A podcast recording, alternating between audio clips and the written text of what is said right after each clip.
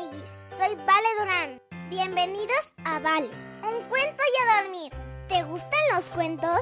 A mí me encantan y mi papi siempre me cuenta uno antes de dormir. ¿Quieres escucharlo conmigo? ¡A dormir! Papi, ¿me cuentas un cuento? Mm, ¿Ya te lavaste los dientes? Sí, ¿Ya hiciste pipí? sí. Vale, un cuento y a dormir. Perdido y encontrado, de Oliver Jeffers. Había una vez un niño. Espera, papi. Ahora me toca leer el cuento a mí. Perdido y encontrado. Había una vez un niño que un día...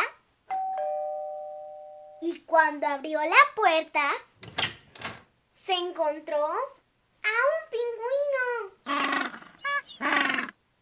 No tenía ni idea de dónde había salido, ni por qué lo seguía a todas partes.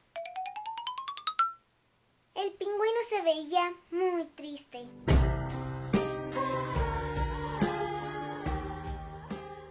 ¿Estaría perdido? El niño decidió ayudarle a encontrar el camino a casa. Fue a la oficina de objetos perdidos, pero nadie había reclamado al pingüino.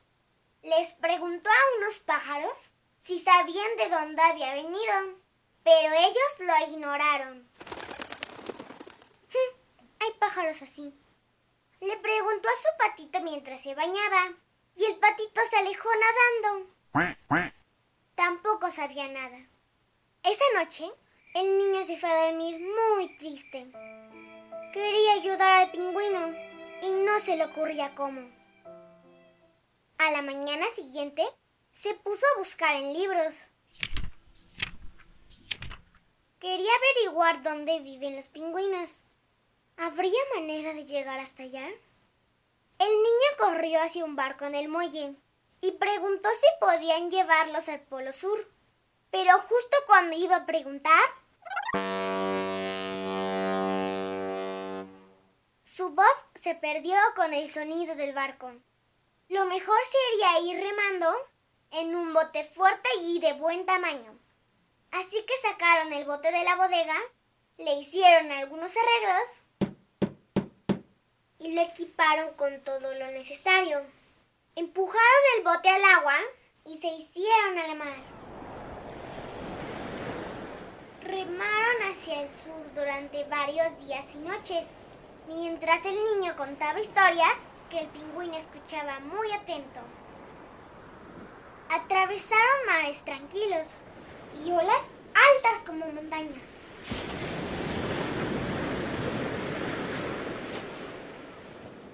Hasta llegar al Polo Sur. Bienvenido al Polo Sur. El niño estaba feliz, pero el pingüino parecía triste otra vez. Su compañero lo ayudó a bajar del bote. Llegó el momento de despedirse. El niño se alejó remando y al volver la vista atrás, se dio cuenta de que el pingüino se veía más triste que nunca. Era tan extraño viajar sin compañía. Y mientras más lo pensaba, más comprendía su error. El pingüino no estaba perdido. El pingüino se sentía solo. Tan rápido como pudo, el niño dio vuelta a su bote y se dirigió de nuevo hacia el sur. Llegó de nuevo al polo. ¿Dónde estaría el pingüino? ¡Pingüino! ¡Pingüino! ¡Pingüino! ¿Dónde estás? Por más que buscó y buscó, no lo pudo encontrar. Triste, el niño retomó su camino a casa. ¿A quién le contaría historias ahora? ¿Al viento? ¿A las olas? Pero en ese instante, algo a lo lejos llamó su atención. A medida que el bote avanzaba, ese algo fue creciendo hasta convertirse en... ¡El pingüino! Se abrazaron muy fuerte y así el niño y su amigo regresaron juntos a casa, compartiendo maravillosas historias durante el viaje. Tan tan. Y colorín colorado, este cuento se ha terminado. Ahora sí, a dormir.